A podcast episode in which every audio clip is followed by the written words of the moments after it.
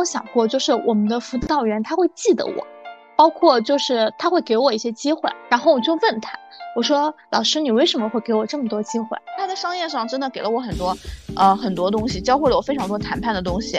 他说供应商也是的，你不能只跟别人要东西，你也要给他甜枣吃的，并且我觉得你把这份贵人运就是接住了，并且你也传递出去了，就是情绪啊，各方面控制能力啊，还有整个人生的生活状态，其实都是我人生中的一个贵人，非常大的一个贵人。我觉得首先第一个就是西贵人的一个体质啊。就是你要广结善缘，能否把就是前辈的这个只言片语和行为启迪转化为所谓贵人的扶持？所以每个有贵人相助的人，其实都是值得这份信任和帮助的，因为是自己的主动性接住了这份贵人运。先做自己的贵人，然后我们再去吸引自己的贵人。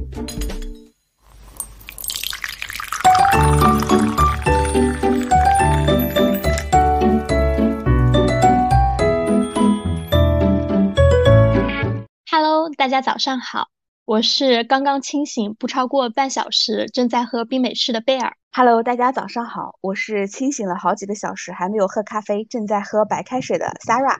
欢迎来到喝杯拿铁，今日美式啊！每次我们的开头都很具有一些生活气息，代表着我们当时的状态。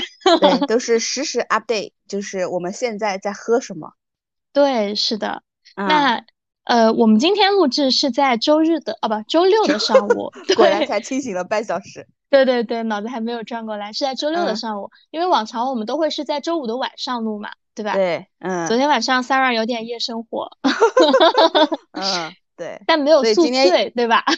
我不喝酒，也也叫什么，也也没有醉过，嗯，对，但是就是眼睛什么的还很肿嘛，我们刚刚在那说的，嗯，时刻保持清醒，嗯，是的，是的。对，是的。那我们今天，对我们今天想聊一个什么话题呢？这个话题其实是源自于我的一个大学同学之前给我发了一条微信。嗯，那我这个大学同学他其实呃是应该是在工作了一两年之后去选择了读硕士，然后今年的话呢，应该是九月份即将博士毕业。哦，他读完硕士就是工作之后读了硕士，还去读了博。对他这个选择的话，其实，在我们那一届的同学当中，算是来说很让我们很意料不到的一件事情。嗯啊，男生女生？女生。啊，对，因为他当时，对他当时在学校里面是属于那种，呃，文娱活动很突出，嗯，呃，也很会 social 的这样一位女生，就是我是跟在他后面的人。哈哈哈！对对对对，就所以我们关系还还不错，就是当时会觉得我们办什么活动之类的，出了什么事儿，他绝对能给你解决。嗯啊，他是这样一个性格的人。明白。我们没有一个人会觉得他会走上科研的道路。对，一直在待在象牙塔里，对吧？应该感觉应该是到社会上去展现他的光芒。对，最重要的是，哎呀，当然反正他也不会听到这个节目啊。嗯。就他的专业课呢？不算特别好，当然也不是很差，就是中间水平这样子。然后，所以会显得他的性格啊，包括一些其他的一些优势会更突出啊，更综合。然后他跟我说，就是说贝尔，我九月份可能就是要毕业嘛，论文这边已经收尾了。然后包括他们同实验室也会有一些同学就是即将毕业，他向我咨询，就是长三角以及珠三角一些生物医药公司有没有什么值得推荐的。哦，然后包括因为在学校里面读书这么多年，就是也没有找过工作什么的，呃，想问问，比如说现在求职的话，外面的哪些招聘网站会比较好用啊？比如说我们比较擅长用哪些招聘网站？那关于简历啊这这块的，就是我们可能会比较看重哪一点？嗯，啊，因为我们俩其实可能一年联系一次吧，哦，就是不是那种很频繁联系的，你知道吗？明白。他当时给我就说话。嗯，对对对对，就但不会说觉得很尬怎么样的。了解。咱他当时给我发这条微信的时候，我应该是在一个博物馆里面。哦，真的。然后呢，就是我当时收到这条微信也很突然。你比如说，一年一条微信，今年的 topic 是这个。嗯。然后，然后当时反正我那边很吵，但是我记得我给他发了一个语音，我说，呃，今年的话，如果你导师能给你内推的话，你就走内推吧。嗯。啊，就就当时很吵，我当时只给他发了这样一条语音，然后后面的话就是我们又聊了一些，比如说市场行情之类的。所以他也能够理解，就是说他如果现在想要找到一个他比较心仪的工作，不管是薪资、环境还是公司平台、工作内容比较心仪的话，可能说在综合来看的话，内推的话会比较合适一些。哦，了解。对，在今年的这个情况下，对吧？因为前两期其实我们都在聊裁员的一些话题。对，然后就由这条微信的话，当时我们就衍生到一个想法，就是我们想聊一聊职场贵人运这样子的一些话题。对，因为当时贝尔在跟我分享他这个同学，就是他给到他的这个建议，就是说内推这个事儿。然后呢，正碰巧就是前几天。呃，我在那个一个网站上看到了一段视频，就是罗振宇应该是不知道是在香港哪个展会上，当时没具体看。然后有一段演讲，就是别人有有一个最后 Q&A 的环节嘛，别人有问到他，就说因为现在我们其实讲到了一些三十五岁的危机嘛，然后就说怎么去破。当然，可能还提到了可能关于女性的一个话题。然后罗振宇特别搞笑的说，呃，那前面这个话题女性的这个我就不来回答了，对吧？现在回答怎么都得罪人，下次请我的合伙人拓扑花来讲回答这个问题。然后我来讲一下，就是关于三十五岁危机这个问题，就是很多人就说被裁员啊，找不到工作啊等等，对吧？然后后来他就提到这个，他他首先第一句话，因为当时我可能在在干嘛刷牙还是干嘛，然后他说到那句话的时候就印象蛮深刻。他说：“你想一想啊，就是。”总有人说三十五岁之后被裁找不到工作，对吧？但是你会发现，也总有人能够三十五岁、四十岁都有好的工作，对不对？对对，他说那这是为什么呢？对吧？然后我就其实他在讲的时候，哎，我当时想到上一期我们录的那个话题，就是关于不管在怎么样动荡的动荡的环境下，就是个体价值的这个问题，对吧？对，个人价值啊。然后后来他就说，那其实是因为呃你在前期的时候，他说你在三十五岁之前你要做的一个事情就是。你要让自己的，比如说能力突出啊，呃，你要去多去积累一点你身边的一些人脉资源啊，等等，对吧？然后他说最重要的一点就是，就是你所有做的这一切都是为了让你在三十五岁以后，你在找工作的时候，你的简历不是通过，不是掉在 HR 手上，就是或者更重的是，你的简历会被放在招聘经理手上去评估。嗯，是的，而是就是你要通过各种资源人脉也好，就是。直接跟公司的谁谁去沟通，谁谁去谈，或谁谁帮你推荐之类的。对，没错，对吧？嗯我当时听到这个 Sarah 给我分享的消息的时候，我跟他说的就是，我感觉你好像三十岁之后找工作就没有通过常规的招聘渠道呢。对，然后我们俩就复盘了一下，我说我自己好像，呃，我想一下，应该是二零一一二零一一年，对，二零一一年的工作，哎，其实就是我的第二，哎，对啊，第二一二年。第三第三份，第三份，对对对对，其实应该就是我的第三份工作，然后就是基本上都没有通过说投简历这样的一个方式，对，是的，对吧？那时候应该对三十岁不到嘛，嗯嗯，所以我们就就讲到这个，然后我们就聊起来是说，哎，那我们来聊一聊，就是这期我们来正能量的聊一聊关于职场上的贵人运这个事儿，对吧？嗯，对，嗯，然后我我想说。先分享几个我认为的贵人，然后对你，你职场上你觉得经历过贵人吗？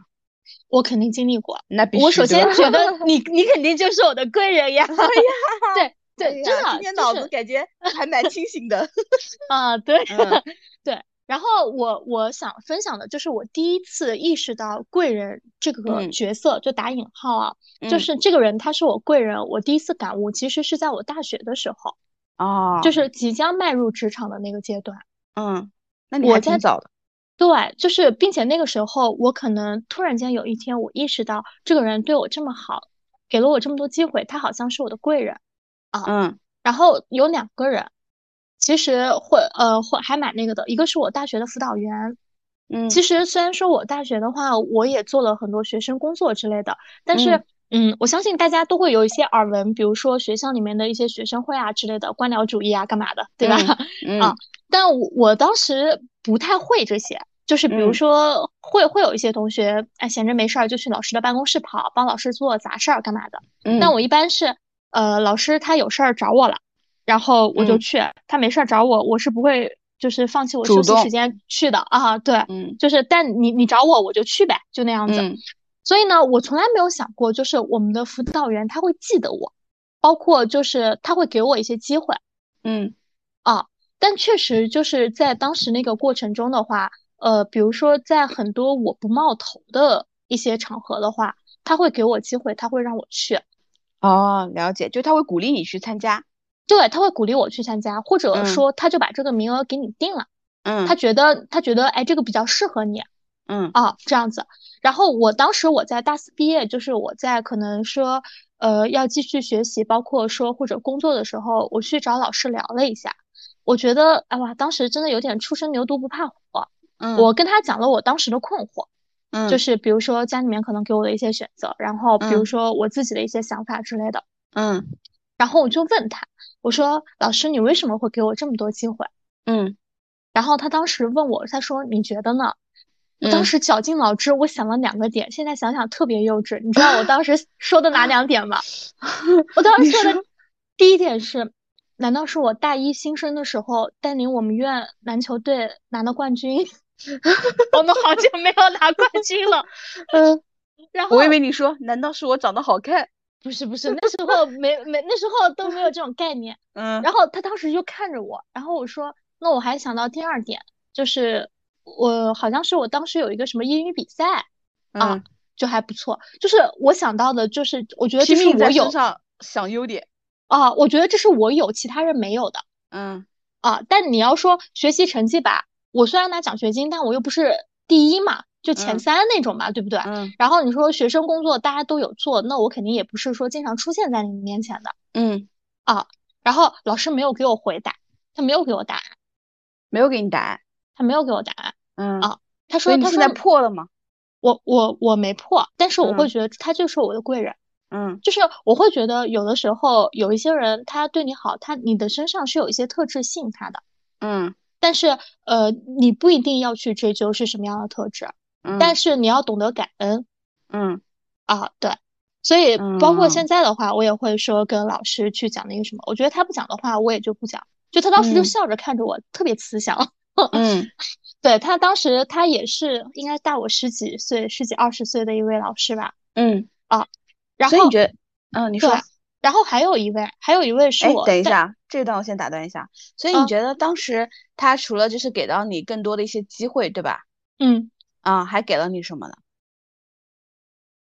我觉得没有，我觉得他给了我一个展示自己的舞台，因为他给了我这些机会，他让我的大学生活变得很精彩。我不得不承认，就是他给我展示的这些舞台，在这些舞台中，让我，呃，就是更自信、更积极、更乐观。嗯，明白。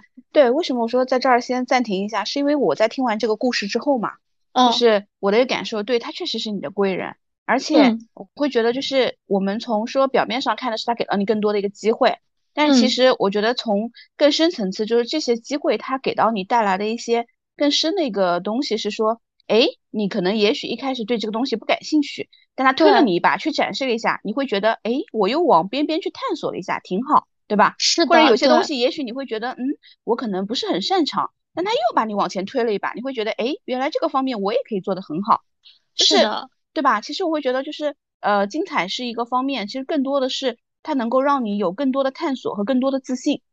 对，对吧？为什么就是我们今天讲职场贵人，然后我讲的第一个贵人会是说是我大学的这个辅导员呢？我觉得就是这样子的。我觉得是因为他可能让我带来，给我带来了这样一些尝试，他让我在职场生活中面对一些新的尝试，然后面对一些可能说一些全新的机会的时候，对，嗯，让我没有那么恐惧。他会让我觉得。我我有时候经常会夸大其词讲这样的话，嗨，这些东西十几年前我就经历过了，没关系。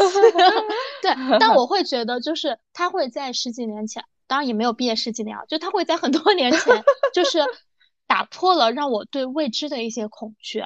嗯，会会告诉我，哎，你去做了，可能没有那么可怕。我觉得这个是沿用到我现在职场至今的一个特质。对，然后就是第二个点，就是我你刚刚分享这个案例，我脑子里面在想的是，我自己在思考的，就是他为什么说你刚刚问他，哎，为什么就是你愿意帮我这么多或者之类哈，就是如果我换位思考到在他身上这个位置，就因为现在其实我觉得后面我的很多工作当中，其实也会帮到很多的新人嘛，对我自己的一个立场，其实会说不一定这个新人对我而言他是最会表现的一个，是因为我会觉得第一个有有很多个原因啊，我我猜一下，可能是。哎，也许他有一双慧眼，嗯，他就发现了你这个姑娘可能身上跟其他人不同的特质，对吧？啊，也许还有一种情况是，也许他可能哎，在你身上看到了当年一些他自己的影子。哎哎，对我当时就想说这个对吧？对，就是会觉得哎，当时也许嗯，他自己没有勇敢的走出这一步，对吧？或者他可能想把你往前再推一推。对，是不管怎么样，就是我觉得人跟人之间的缘分是非常奇妙的，就是他会他会你不会不知道因为什么东西就会被相互吸引，是的，他就会觉得我就想为他多做一些，对吧？能够能够多做一些是一些。嗯，对，这个是我刚想到的。嗯，对，这点确实就是还蛮就是让我印象很深刻，并且说让我在那个阶段第一次有了贵人这样一个感知。嗯，啊。然后还有一个，他其实也是我大学的一个老师，他是我做项目的一个老师。嗯，然后呢，我我当时做项目是一个很离奇的经历，就是大学生嘛，大家都想做一些科研项目。然后我当时做项目的时候，我找老师已经找的很晚了，就是我们一些有名的老师都已经被预约上了。嗯，我当时是和我的一个朋友，我们在那个实验楼挨个敲门的，真的，那个老师是我敲的最后一扇门。我真的不夸张，就是时至今日，我都印象很深刻。有点期待。对我当时敲到那扇门的时候，我已经我前面已经被很多老师拒绝了。当然，老师们都是很委婉的拒绝，就是哎，我现在已经团队带了很多人了。嗯，对。然后那个老师当时敲了那扇门之后呢，他就说，呃，他就说什么呢？他说，呃，他现在有一个校级的项目，嗯，啊，就只有校级了，问我愿不愿意做。嗯，然后那个时候我跟我朋友想了一下，然后我们俩就说那做嘛，有总比没有好嘛，对吧？嗯。然后这个老师呢，他其实会是在我在学术和科研上给了我很多机会。嗯啊，但我我当时我问他当时给我很多机会的一个原因是什么呢？嗯，因为我是南京人，就是他呢之前是中国药科大学的。哦，我给他带来了青春的记忆，然后，然后就是可能说在科研上会比较利索一点，你知道吧？嗯但确实啊，老师当时跟我讲，他确实最初是因为这个原因，所以手上哪怕有一个校级项目，但需不需要我们来做都 OK，他给了我这个机会。嗯，啊，但是然后后来的话，呃，我想讲的是，我们这个校级项目最后一直走到了国家级。哦，所以他让我一个学术渣渣也拥有了一篇 SCI 论文。哦，啊，就是没想到，对对对对，就是我我想说的是，就是可能只是因为你身上的一点点特质，嗯，然后你敲开了一扇门，哪怕你前面遇到了很多的一个阻碍，当你到最后一扇门的时候，它可能会给你带来希望，并且会带你走向所谓的一些成功。嗯，命运把你关了一扇窗，但是给你开了一扇门。对，是的，所以这位老师的话呢，就是，并且当时他在我可能想要继续去做科研啊之类的时候，他给了我很多建议，包括就是后续的话，他就哪怕毕业了，他也给了我很多建议。他可能现在已经不在我们那个学校了，他去了另外一个学校，但是就是大家也是会有保持联系的。明白。啊，这个可能是我在步入职场之初的两个贵人，但是他们给到我的，比如说这样子的。一个帮助和支持，一直是支撑着我，就是走到现在的这样一个职场生活中，并且能够给我带来就是更多的一些内心的能量。嗯嗯嗯，不错。所以你这是你想到的，对吧？嗯，就想到最初的。嗯，对我我自己这到底还是叫什么？呃，我们说可能人际就是在对对对十年之内或者是什么？就我我自己其实。贵人运这个问题，其实我一直都想聊。呃，我们俩之前因为很早就就有说到这个运，我会觉得，呃，这个在职场中其实是非常重要的。我自己，你想到就是老师，呃，那个阶段的话，就在上大学的阶段，其实我我是有两个，但是没有你故事这么详细啊。上大学的时候，一个是我们的班主任，啊，就是我们班主任他是一个非常佛的一个人，对，甚至于之前我们会觉得。嗯，他就是我们我们当时在的时候就会觉得，嗯，他好像不是很喜欢，就为我们班级去争取一些荣誉啊之类的，就一直很佛，就一直都是慢慢的那种。但他一直跟我们讲，就是说，呃，这个东西就是也许在你们现在看来很重要，呃，可能过了很长，比如说你毕业之后，你会觉得有些东西根本不重要，啊，这就会让你说看清一些名誉啊这些东西。我觉得跟其他的不一样。第二个其实是，呃，我们当时有个英语老师。呃，他可能也不会听到这个节目啊，因为他的名字就是叫鲁宁，就是但是他有个前面有个姓啊，因为他是山东人，然后后来在就是南京定居了，然后他的老婆也是好像英语的什么博士之类的吧，就是他上课特别有意思，而且呃那个时候就是我跟我老公不是那时候还是同班同学嘛，然后他其实后来也知道。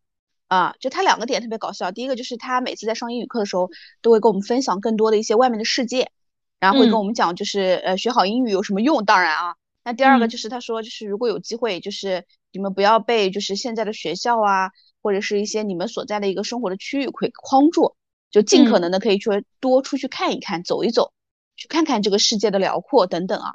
我觉得这个这个这个是第一个点，蛮有意思的。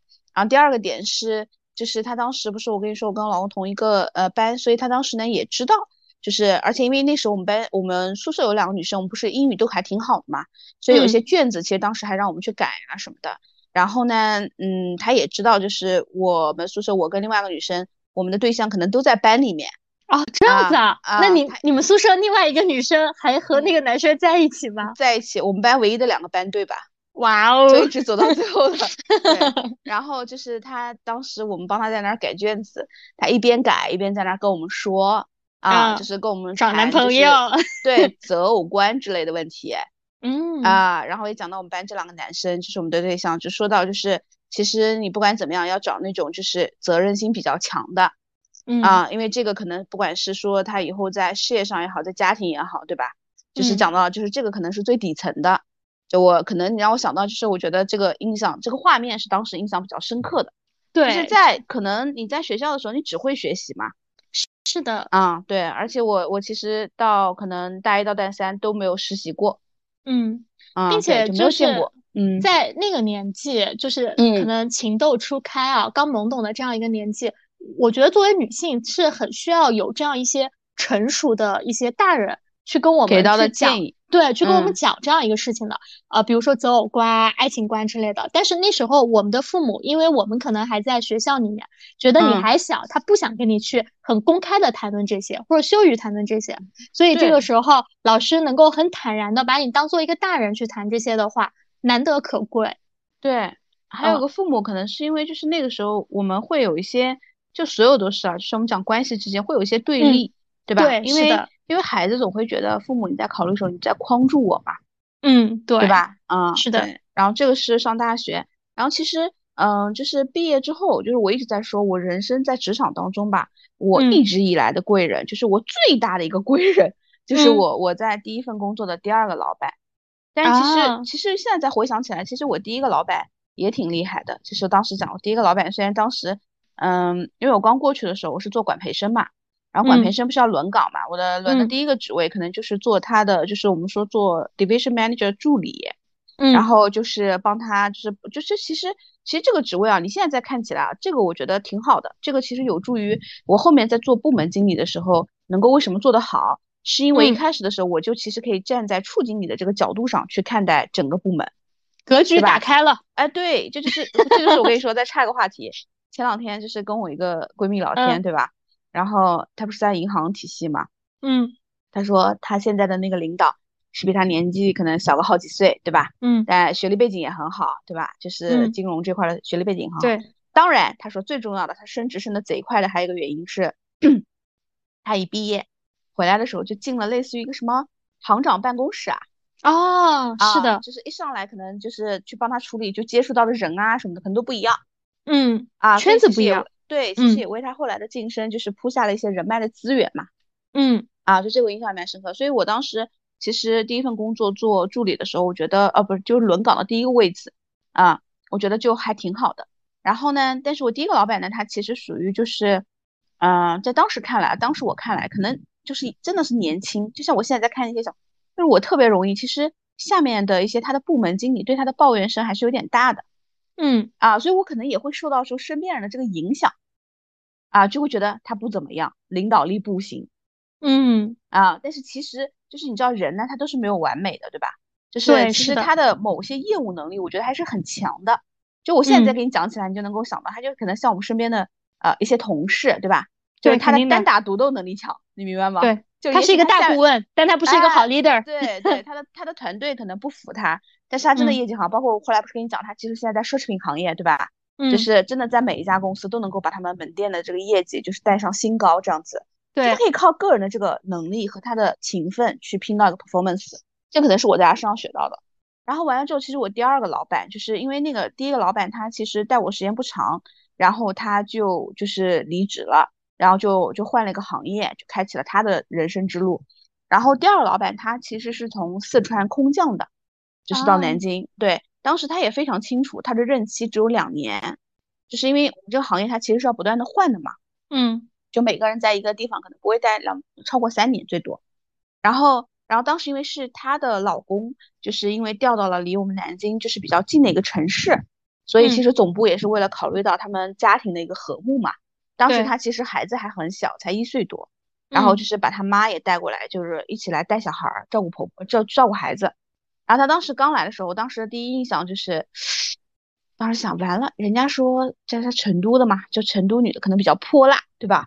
当时有点害怕，对对对对，有点害怕。然后呢，而且他刚来的时候，就是那个时候，因为你想我刚毕业，可能一年都不到，因为那个老板前面就走了嘛。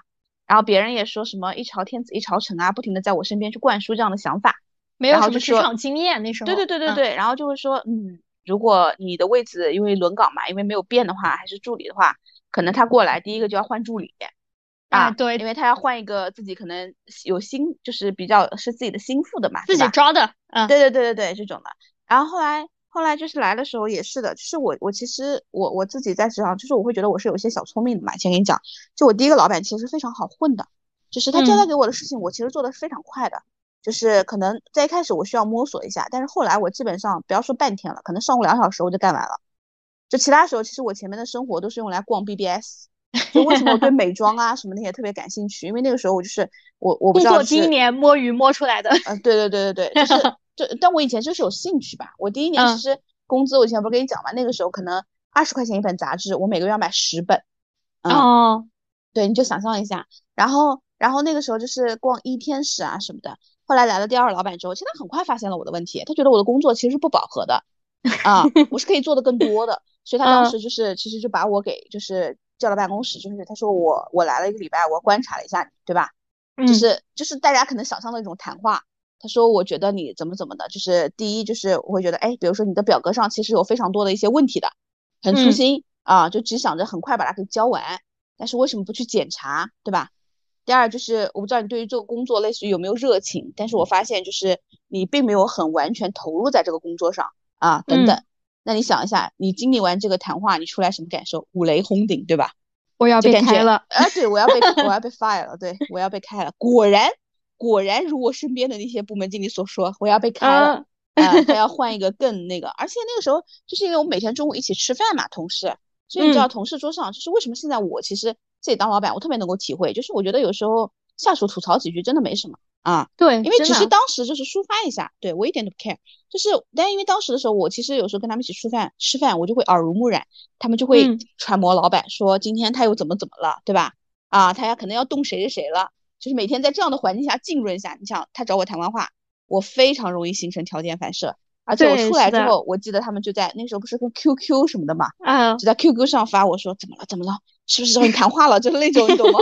对，然后后来。嗯，我当时特其实特别不能接受，然后我就回去，可能我我就回去就是想了一下，我就哭了嘛，然后也跟我不跟你说，当时跟你说过嘛，就跟我当时男朋友就现在老公沟通了这个事儿，我说完了，果然想把我开掉，怎么怎么的，然后后来后来我当时就真的心里面就很不爽，我会觉得我真的要要，我都开始要想找工作了，然后我第二天可能也请了个假，我都没去，但是你知道我老公那种风格的，就是一盆冷水泼过来的那种，就是会觉得。嗯，你觉得你领导这么说你，别人真的是就是事出无因吗？对吗？就是你真就是你真的觉得就是你做的是对的吗？或者你觉得他说的那些东西没问题吗？对吗？你觉得你工作饱和吗？嗯，对，就是或者是说就是你你真的是这样来工作的吗？你真的是以这样的心态来工作的吗？反正就类似于这种话，就是对我当时就是当时又一个雷感觉劈过来，我当时就觉得对道理谁不懂呢？对吧？但是我现在很生气，我对我现在 很生气。你到底就是是站哪一边？就是你知道的，对吧？就是我最讨厌就是你想女生本来是我现在一肚子火，你还站在道德制高点来制裁我，是不是？对，是的，就是那种感觉很不爽。所以我觉得我老公是个非常没有情商的人。然后，但我不知道这一刻他是不是他是我那一刻的贵人哈。然后后来我我我其实是一个非常会就是反思跟思考清楚的人，就是所以后来你会发现我我后面其实在情绪控制上其实会非常好，就是我睡一会儿我就不生了。然后后来我就第二天确实我请了个假在思考这个问题，然后。我想完了之后，我觉得我我不用辞职，就是我觉得我今天逃掉了这个问题，就我自己身上这个问题，如果我逃掉了，我下一次可能不会不会就是再有机会去改变自己自己这样的一个契机了，而且我会觉得，嗯，我会觉得我要正面刚，如果他真的是想给我穿小鞋或者想换掉我，对吧？那我也一定要做到，就是让他觉得无可挑剔。对，就是我的那个心中的好胜心可能又起来了。然后完了之后，后来。我就我就我就请了一天假，我第二天去上班嘛，因为我们其实当时是可以调休的，因为我们周末没有办法全休嘛，我们是周末休一天，然后平时休半天。然后后来我就我就去上班了，上班了之后，其实我我也做的比较主动，就是我会跟他就是跟我当时的老板就深聊一次，就是说他说你觉得自己这个问题考虑清楚了吗？我说考虑清楚了啊。他说所以你的决定是？我说好好干啊。然后然后后来就是在后面的的过程当中。我已经不记得是什么样的契机了，我就会觉得，我每次的东西做完了之后，我会先给他看一下，啊，就是就是你你会发现现在其实是不是我的工作很细，就尤其是我在带人的时候，对吧？对，是的，每一个细节各方面其实都是他教的啊，真的就是到每个表格，就是很细的一个地方是他一开始教给我的，其实是一个工作态度，就是认真仔细，每一个表格就但凡你出去的东西，但凡经你手出去的东西，包括表格里面的字体。大小字体的不同的格式，就是我现在真的看别人邮件和表格，我一眼就能看出来，除非是我不想改。我懂这种感觉。对，除非是我不想改。包括呃边框的粗细，外面边框是不是要全部加粗，里面是粗细？页边距之类的。对，页边距。嗯，对。然后每个表格，比如说你如果要拿给我们在 N 加一的老板去汇报的时候，你要不要把打印的格式也调好，保证他能够在一页上打完？是的。对，然后这个是第一个工作细节。第二个其实是他给了我非常多的视角，就是其实。嗯，后来在这个在我做他助理的这个过程当中，呃，我真的就是能够很能够感受到他在待人接物上的一些基本的理念，跟他的沟通能力和他的情商。就他他但凡想要拿下这个东西，他其实都能够拿下。就是那个时候，嗯，我们其实有去，后来就是有去汇报这个，就是做促销区嘛，就是因为你想每个部门一共有五个处嘛，呃，在零售行业超市的话，每个人都想为自己的利益去多争取一些嘛。就是他能够很好的去拿捏到，就是他的上级想要的东西，哦啊，能能够理解上面的意思，对他非常会管理上级啊，嗯，向上管理，对，做的非常好，就他向上跟向下管理做的都非常好。向上管理他在做的时候，因为当时后来在他来的时候，我们又换了一任，嗯，他的老板，他中间也经历了换老板，啊，换了加一也换了，对，他的哦对，我的 N 加一，他的老板换了。老板当时我们从一个法国人换到了一个中国人，但中国人你想一下，他得做到多优秀，所以才能坐上店长这个位置，对吧？而且是个女性，是位女性。对，当时他说这位女性，她就是她分析过他老板的背景，他老板是管理总监出身，就是我们叫 MC managing managing 的那个 chief 的 consultant。然后他他在他的老板是这个 MC 背景出身之后，他就在后面在做一些促销计划的时候，他会非常关注我做这一场活动我能带来多少利润，就是我的毛利率在多少。哦，就之前那个店长他是 commercial 背景出身，所以他非常关注，就是我能带来的商业结果是什么。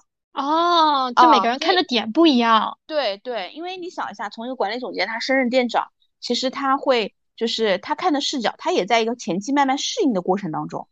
嗯，啊，所以他会非常那个，而且在下属这个管理上，我跟你说，当时他在的时候，我真的能够深深的感觉到我们团队的一个凝聚力，就是真的是当时我们就是那个感觉就是。呃，胜则举杯相庆，败则怎么了？败则什么的？不知道，忘 了。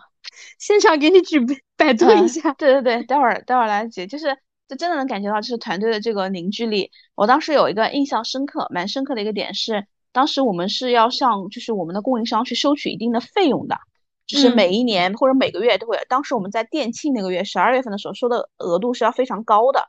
然后啊，年底是吗？对对对，因为当时又是店庆嘛，就是今年如果因为很多你们能，就是你们现在在超市看到的有些东西哈，比如说呃，比如说这个东西原来卖五块哈，它现在卖三块，它有可能是低于毛利率的，但是我的进价可能就是在三块三，你明白吗？它卖三块，它的它的表面毛利是呃是是不是负的？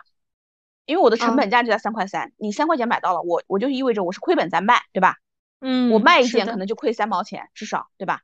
然后它这部分的费用都是通过供应商其他的费用打进来来补的，就是我们说税前毛利跟税后毛利啊。嗯，所以那这部分其实就非常看每个部门经理的谈判能力了。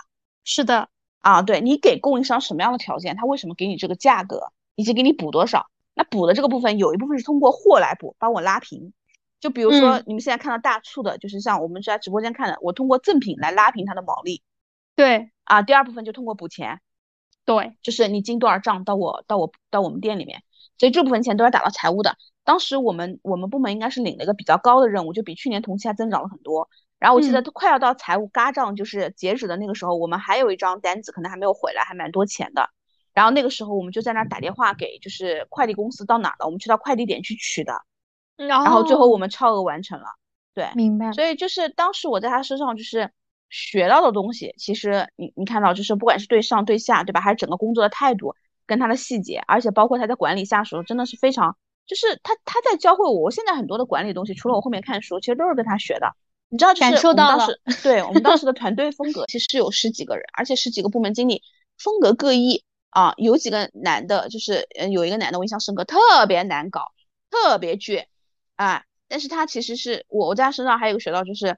呃，不用端领导架子，就是平时该干嘛干嘛，大家都是朋友，他也会跟他开玩笑啊，干嘛的。但是工作的时候就是很严肃的，对，就是他不会公私不分，而且就是我能感觉到，就是包括你知道，就是他也知道哪些人，我们部门有些人其实水很深的，就是老江湖嘛，职场，对，然后老油条，对，会打小报告啊，会搞人，而且在我们开会的时候，因为我开会时候我都是全程参与的吧。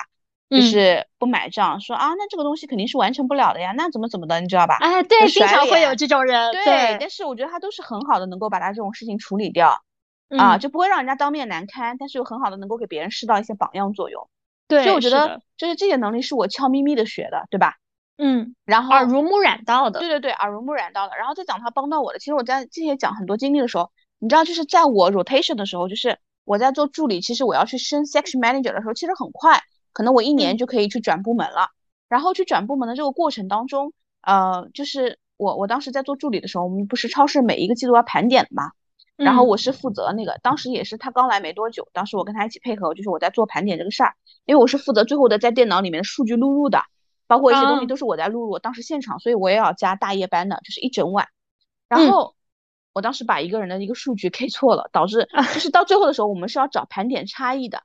这个差异在哪儿？比如说你要盘，就是这个差异什么？比如说你库存里面有一千个这个东西，但是你现场就是你在你超市的盘面上，你超市，对，就是盘货嘛。还有你的仓库里面，你可能排出来只有九百六，那有四十个差异。像这些差异都是比较小的，因为可能会有些损耗，对吧？或者是有些你知道盗窃啊等等。对。但是有一样东西，他们那个金额盘出来特别大，就是当时是说，就是比如说库存显示它有两万个，但实际现场只有两千个。哇哦，啊，是我多 K 了一个零，是我多 K 了一个零啊。然后你知道，就当时这个导致可能有十几万的一个差异啊。嗯。然后，然后那个，然后当时就是找找到了之后，发现是我 K 错了。所以当时你知道，就是当时又碰上那个店长，就是我跟你说的，就是管理总监升的，他是一个非常细的人，你知道，从财务背景出身的，他绝对不能接受这样的一个多 K 了一个零。所以我当时听说就是。在当时我可能没多久的时候，都还没到一年的时候，他就当时帮我去申请说，呃，就是我这个部我助理这个一年的这个 rotation 到期了，他可以去申请做部门经理了。然后说听说直接把直接就是被店长给打回来了，啊就说我坚决不同意他做部门经理，啊，因为 他就是他那个事件就是让我印象深刻，啊，太粗心了啊，嗯，他这么粗心的，怎么可能让他去做这样一个重要的职位呢？啊，等等啊，然后当时其实其实。当时这个第一波的这个事情，我当时那个领导其实没有跟我讲的啊，就是他没有告诉我这个事情，所以我当时其实也在想，怎么还不给我升职，怎么还不给我转岗？对，然后再到第二次的时候，可能我我也后来也是听别人讲了一部分，他后来跟我自己也讲了一部分，他又去找就是呃那个就是我的那个当时的那个就是店长嘛，就是我的 N 加 I 去申请这个事儿，然后申请了之后，他就跟他说，他说要不这样。他说，反正他到一年之后你要正式给他转。他说前面他先没到的时候，呃，你可不可以就是先让他把这个 title 可以先转一转，对吧？嗯。哪怕钱你先不给他转，或者先给他升一点点，没到我们那个标准线的那个钱，对吧？嗯。然后再转一转，就是比如说我给你保证，他如果在这个部门就是能够在这三个月，相当于我在这个见这个部门上再去做一个见习，对吧？啊，做一个试用，对。如果我三个月之内能够给着交出来这个成绩比较好的话，你到时候直接给他转，对吧？嗯，可以嘛？就他先做这个谈判嘛。对。然后店长说，那你既然这么坚持，你都是来找我谈过了，对吧？再加上你知道，就是当时我那个领导其实业绩还是不错的，所以你想一下，他也是一个不错的下属嘛。对对，他是一个不错的下属。那作为店长来说，肯定要支持他的工作。所以当时他今这轮通过了之后，他先跟我讲，但他也怕怕我失望，他会说我现在没有办法直接给到你一个正式的这个 section manager 的 title，对吧？嗯。但是就是你愿不愿意试一试，这已经是我能够就是争取来最最好的一个方式了。对。但其实按照常人来看，如果按照现在我们有些地方来看，是不是感觉领导在 PUA 我？是的，就没有办法给到我正式的，好像还先让我试一试，钱嘛也没给我涨到正式的那个情况，对吧？对。但是你要知道，我本身底子也是个比较正能量的人，就是 我我愿意接受啊，就是我觉得是个机会嘛，就抓住。嗯。然后在这个过程当中，你就会发现，就是哎，就是有一期我们还想说聊 PUA 的话题嘛，但不知道从何处切入。但我会觉得不一样的地方是，你知道吗？他真的是就是在那三个月之内，当时他让我管的第一个部门是 baggage，就是箱包。嗯，然后我印象特别深刻。他说：“我为什么让你先试这个部门？是因为这个部门是最能够把你的业绩给做出来的。就他非常聪明，贵是吧？嗯，不是贵，是因为这个部门是最有。他说你身上我也观察你很久，就是你身上的优势是在于你对于商品的一个敏感度和你的商业优势。那这个部门是最能够做出花样的啊啊！我当时想，一个破箱包部门，就是卖箱子、卖书包、卖钟表、卖相框，能做出什么花样？”啊，为什么钟表和相框也在箱包啊？对，它都是属于一个部门的，反正我也不知道为什么，就是那个他说，因为这个部门就是非常一个陈旧的部门，而且这个部门整个业绩占比不是那么大，但是你是最容易试出来的。像呃像有一些，就是我们当时有十个部门，其实它会有很多的部门，就是它的王牌产品，说实话卖卖，你可能想象不到，在超市里面有个部门叫 DIY 部门，就是五金用品，这个里面像电池，你长期不用搞促销都会很好卖。哦，你想不到吧？就是你可以躺平啊，就是他说做这种部门你是不容易就是做出来自己的成绩的，嗯。啊，所以他说第一个就是你可以，他说在在箱包部门它有非常多的一个小分类，他说你可以在女包部门就是 做出一些成绩来，嗯。啊，在女包这个部门的时候，后来当时我记得他就让我开始尝试。呃，因为我当时应该是记得是在什么时候，夏天什么，然后当时就是他说你可以尝试先做个女包姐，因为你觉得他说你觉得这个超市就是你这个部门卖的东西丑不丑？我说丑。他说那你最最想从哪块改？我说包，对吧？嗯。那但是你想一下，超市卖的女包你没有办法做到说你很洋气啊，在那个时候嘛。对。但是我记得当时女包节我做了，就是我我我选我我是在南京本土，就是有一个供应商是我南京本土的，因为你知道我们的供应商库都是在上海总部去签的嘛。那这个本土的时候，我跟他其实我当时说了，就是，呃，我去你那儿挑货，对吧？我设不同的价位，比如说三十九、六十九、九十九，三档价位。但是我所有的同样一个货号，其实当时这个行为啊，是审计肯定是过不了的，因为我在串号卖东西，就是我同一个货号，其实我进了很多的东西过来，是我三十九元。比如说当时还有一款，就是我可能还做草编包，你想那个时候也挺潮的，就你在超市能够三十块钱买到，对。然后我是自己通过自己的一个眼光，平常买买买的这个东西，我去现场挑货，买手，现场，对对对，就是买手那个概念。然后现场挑完了之后，让他帮我贴牌，就是串进来，就同样六十九的，我要十块。对，所以我的货号就是我只有三款货号。所以其实，在其他店，你知道每天我们在呃超市，其实每天都要看业绩的，看前一天业绩的。我们要看啊，当时都觉得啊，南京一店这个做的好好啊，哎，怎么突然一下这个女包品类能够做出好几千的业绩啊？其实当时就是我当时串号，他们想这个货号在明明在系统库里面很丑的一个包呀之类的，其实是因为我串号 进来的，对。然后在那个过程当中，当时就是我去谈的货，然后他在帮我筛选，就是我以我自己的眼光，当时教我说你是以你自己眼光，还是以你觉得你了解的客户的眼光，这个你要改，嗯啊，不是你来买这个包，你觉得这个包就是九十九块钱这么小，对于他们来说，很多来逛超市的一些人群来说，他会觉得不实用。就会觉得你知道，然后哦，对我想起来，当时我还有一款九块九的编织袋卖的特别好，啊，对，就是那种它原价是多少钱啊？就没有啊，就是串价串货串，我印象当中应该是八块七毛一。哦，啊，对我 印象特别深刻，就是那个单品量它是一个爆款，就就跟现在直播一样，它是一个爆款走量的，啊，然后因为我们原来还有一个考核指标叫 penetration 渗透率，就是对于一个部门经理很重要的考核，就是你的你部门的商品能够吸引到全店来电人多少。比如说全店今天来了两万个人，有多少人买了你的东西，这就叫 penetration 渗透率。哦，这个也是一个考核指标。哦，所以当时那个包就是真的是一个爆款。然后而且你要选择那个包什么时候上。而且在跟这些东西谈完的时候，他帮我最后做了货品的审核，然后审核完之后，啊，审核啊，他会告诉你哪些包就是批量你要减掉，哪些你要再加，啊，就是因为你要下订单嘛，你要跟他去谈嘛，对，为什么以这个价格？你要想他会帮我去删减库存，帮我去做最后的一个审审判，哦，而且他会告诉我说，你还要跟供应商谈一个条件，就如果我这些东西卖不掉，你是不是可以帮我处理退货，就把风险转移啊。对对对，是的，风险降低，嗯，对，就是这些东西都是他教我的，是啊，好聪明的一个人，对，就是就是他在商业上真的给了我很多，呃，很多东西，教会了我非常多谈判的东西。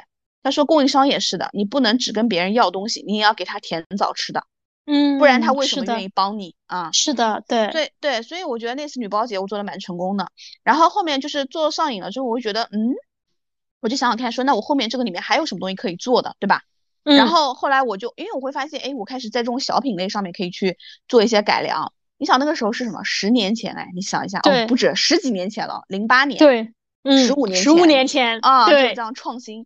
然后后来，后来就是后来那个完了之后，我又开始做了一个什么呢？我去逛宜家嘛，我突然有了一些灵感，就是我当时跟他探讨的，我说我还想做一个节，叫生活节、家居节、生活家居节。就是我在我的部门那个小堆头上，我不用我说我就在我部门前面做促销堆，我不需要店里面的资源给到我，就是我我去采购了，我去跟供应商也是一样，我挑了非常多的纯的纯白的那些相框，然后把它拼成一个爱心的形式，然后放上照片，然后把照片墙那种照片墙，那个时候其实很多人都没有做过的，家里面没有这个意识的，那这样他买的时候他是纯就是他会批量采购我的东西。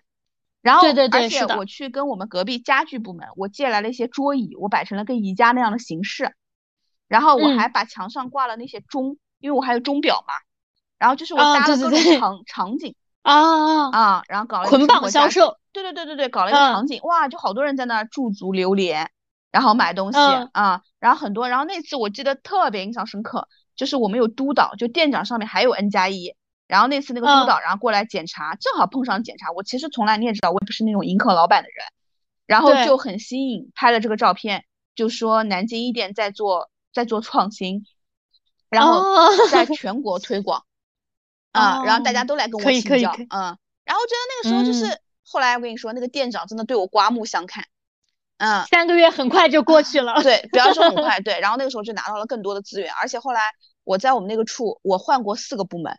就不夸张的讲，真的是哪个部门业绩下跌了，然后就让我去做了，然后做了之后很快，对，而且做的时候其实业绩很快能够上来，而且我渐渐发现我自己在商业上是有一些天赋的，就是我在选品啊，包括在跟谈判啊、价格啊各个方面。然后你知道后来就是那个店长，他慢慢的可能他也转变了，他从他当时的管理总监的身份转到店长的时候，他会，嗯，你知道当时他就是他特别支持我，而且我进货真的特别大胆，就是因为我觉得只有进货多一点，我才能跟供应商谈更好的价格。而且那个时候就是对吧？但是那个时候后来的我们那个管理总监，因为每个店都就特别讨厌我，觉得我在侵害部门的毛利。然后，然后但是我我其实卖的特别好，然后卖特别好之后，然后当时店长其实给了我很多的一些资源。我当时卖不掉的时候，你知道吗？我在四点半到五点半，我们叫二次开店的时候，我会把我卖不掉的一些箱子或者是有破损的，我当时在在那个过道里面进行五折、三折、一折的，不停的我去帮他调不同的价格去叫卖。所以我其实没有坏库存的，我库存全部都会被我低毛利清掉，啊，所以这些东西都是我的老板教我的，你就想象一下他对我的影响有多多重要。是的，对，我觉得这个简直是贯穿你整个职业生涯，对，真的，这是我所有的思维，你能感受到的，对吧？对，嗯，对，并且他是说是在你初入职场的一个初期，对，相当于给了你一个当头棒喝的的一个情况，然后。后面又给你渗透了，比如说这么多的一个管理理念，我觉得如果不是他突然空降，给了你一个，比如说一开始一个比较沉重的打击，如果你还是顺风顺水，然后他空降在做这些事情的话，对你没有这么大的一个影响。是的，是的，我自己其实有比较大的转变，而且就是你知道当时还有个事情，就我到现在真的印象深刻，就是我们晚上要去搭那个促销区的时候，其实是非常困难的，要搭各种货架，就是要架子嘛，就是你会看到超市，对，你去了一下，哎，怎么一个晚上变了样，对吧？然后你要去选各种的器材，就是长短不一，什么样搭出来好看。那个时候冬天的时候，就我去，我说那时候搞相框节什么的，他真的，他他是个非常时髦的人。首先再说一下，他是个非常臭美跟时髦的人。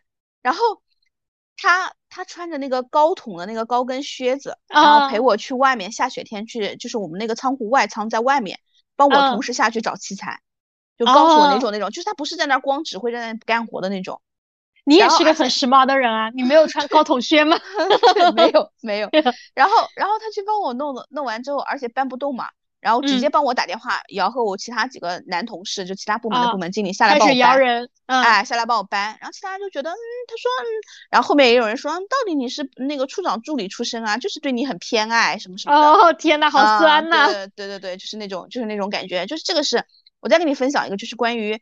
他给到我的一些其他的，除了工作上的以外的东西啊，这个我相信对于任何一个女性都有帮助。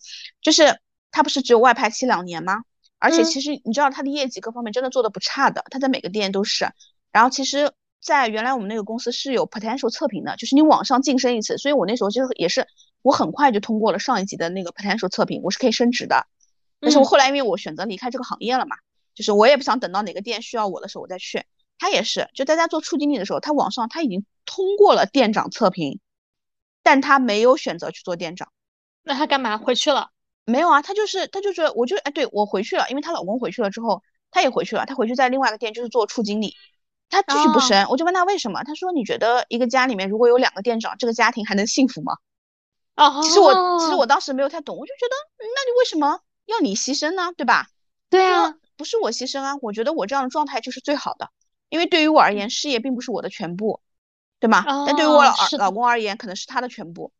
哦，啊，是的，他们俩感情真的非常好，而且他他是一个，我跟你说，他是一个，他每年他们全家都会去出去玩一次，都是他来做 plan。当时他还把他的表分享给我，就是对，比如说那年去香港，哪年去海南，然后而且每一年他们都会家庭去拍一个全家福。哦，对你到现在还能看到，对他现在虽然回成都了，你知道他中中间。就是你在看他的朋友圈，我们包括联系啊，包括那个，你就会发现他的生活真的，他的弹性完全可以掌控。他后来又生了一个儿子，是儿女双全。然后他从上离开之后，他又做过全职妈妈。他做完全职妈妈之后，自己又出来创业。偶尔是感觉他的体重就是想瘦就瘦，想胖就胖，他永远都能瘦回去。然后而且就是生活在自己控制的范围内。对，而且你现在会发现，就是除了当然现在的情况，就是我们说人越来越匿名化，他现在又开始就是。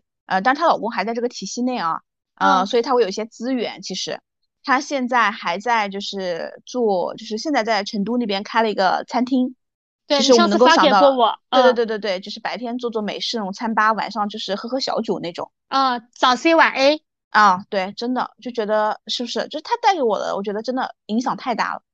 对，就是工作和生活中，呃，都是给你带来了很多正面的一个影响，并且就是是你人生学习的榜样，因为它不是伴随你一个阶段的，它整个阶段都有值得学习的东西。对，我觉得他的就是情绪啊，各方面控制能力啊，还有整个人生的生活状态，其实都是我人生中的一个贵人，非常大的一个贵人。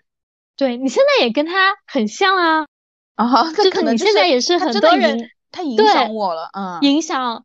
对对对对，是的，我觉得你就像你刚刚讲的很多关于工作以及说生活，包括情绪的一个管控，我觉得你在你目前的这样子的一个状态，其实也是这样子，对吧？所以我觉得他对我影响很重，就是我接住了这份贵人运。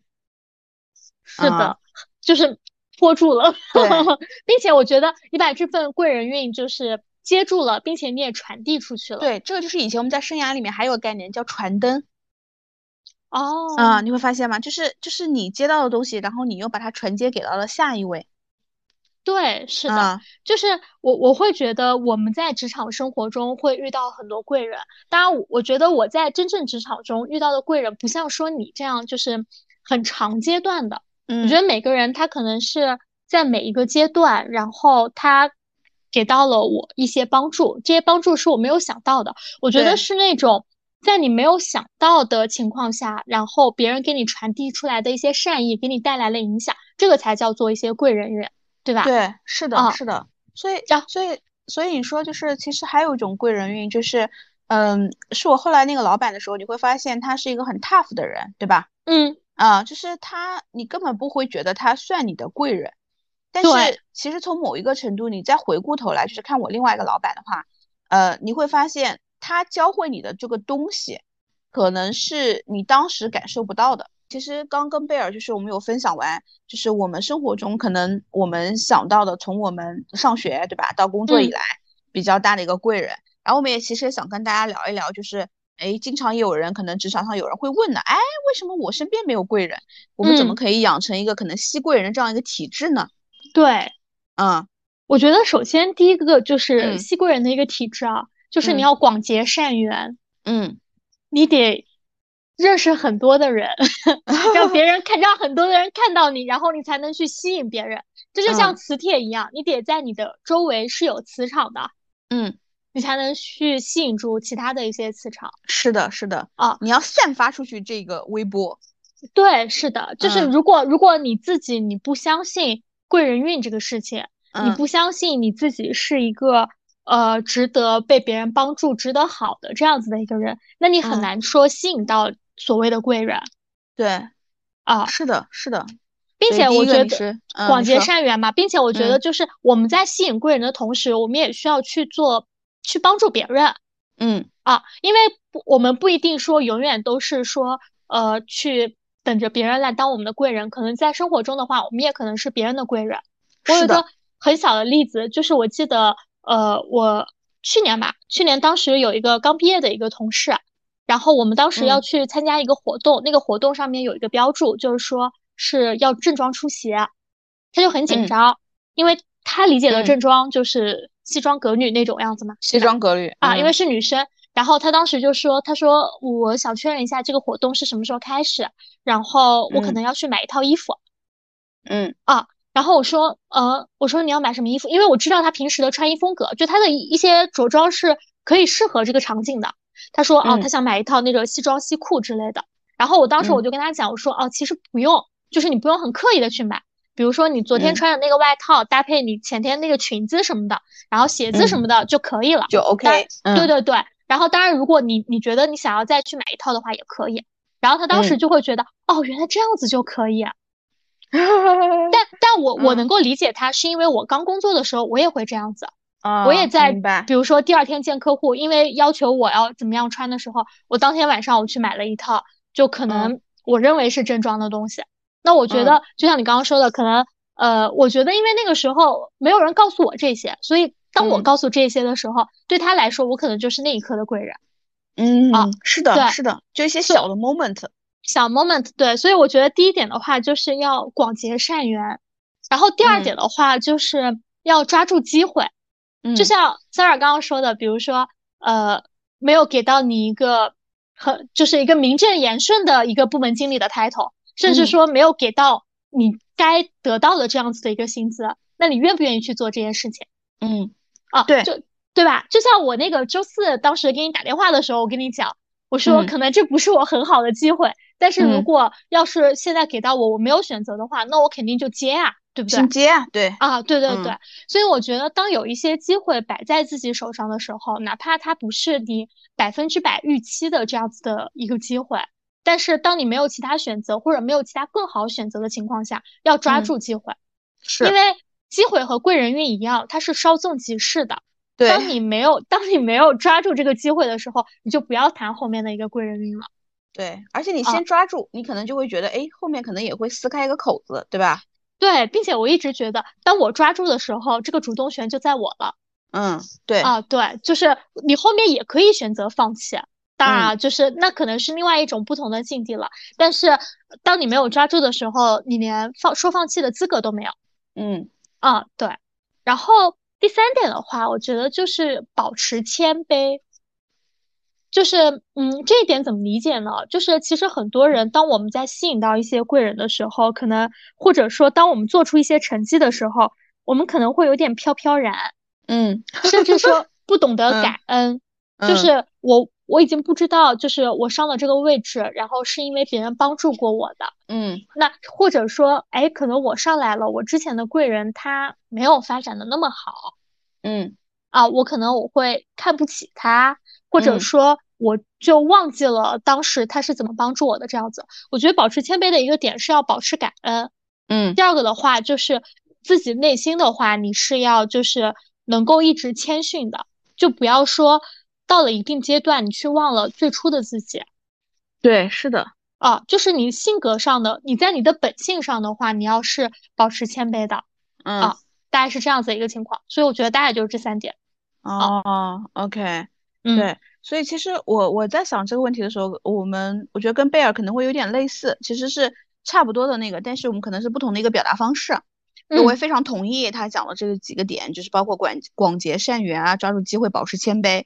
就我觉得第一个点其实跟他讲抓住机会也是一样的。在我看来，我觉得养成吸贵人的体质，首先第一点就是一定要积极主动，嗯，对吧？就是积极积极思维还是蛮重要的。就是呃，我讲到贵人的时候，我还去翻了一下，就是我之前的那个一些东西，然后我在二零二二年六月十四号。当时 写了一篇，就是我每天写的一个 work memo，就是说，我说我时常觉得自己是个非常幸运的人，就是无论是工作还是生活中，都会遇到很多的贵人，嗯，就是或是实打实给到我支持和帮助，或是无形中给到我启发和思考的，然后再到后来自己也可以有机会慢慢成为别人口中心中的贵人，然后就慢慢明白，其实别人的给予其实都是公平和一致的，关键是接收者的主观能动性，这其实我们刚刚讲的这个点嘛，对吧？对，我觉得。能否把就是前辈的这个只言片语和行为启迪转化为所谓贵人的扶持？所以每个有贵人相助的人，其实都是值得这份信任和帮助的，因为是自己的主动性接住了这份贵人运。对，是的，对吧？我觉得这个很重要。对对，所以这个这个是我当时就是找到的，我当时的一个记录。然后还有一个是找到贵人记录，我觉得跟我们俩刚刚讲的就是关于积极和你的抓住机会一模一样的，就是在托布花的那个沟通的方法那本书里面的。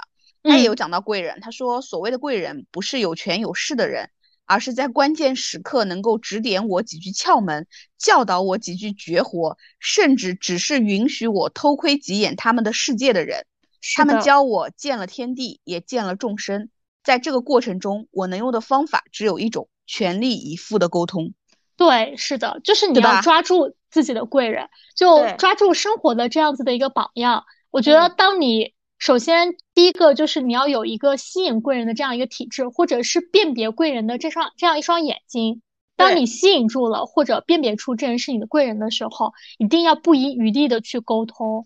对，然后会觉得去学习啊，是对。所以第一步就是不管怎么样，就是当你会察觉到一点点，就是可能他会有一点点，比如别人给到你指导或是一个机会，就把它给抓住。就是不一定机会出现在你面前的面前的时候，是你一个。啊，渴望已久啊，心想事成啊，一个很大的一个东西，对吧？对，这不就像 Sarah offer 了我一个做播客的机会，我立马就答应了。他说：“那我们什么时候开始？”我说：“我们就直接做吧，不要想了。” 对对对对对对对，我们就先从零七的这个时候，对吧？对，其实，啊，你说。是的。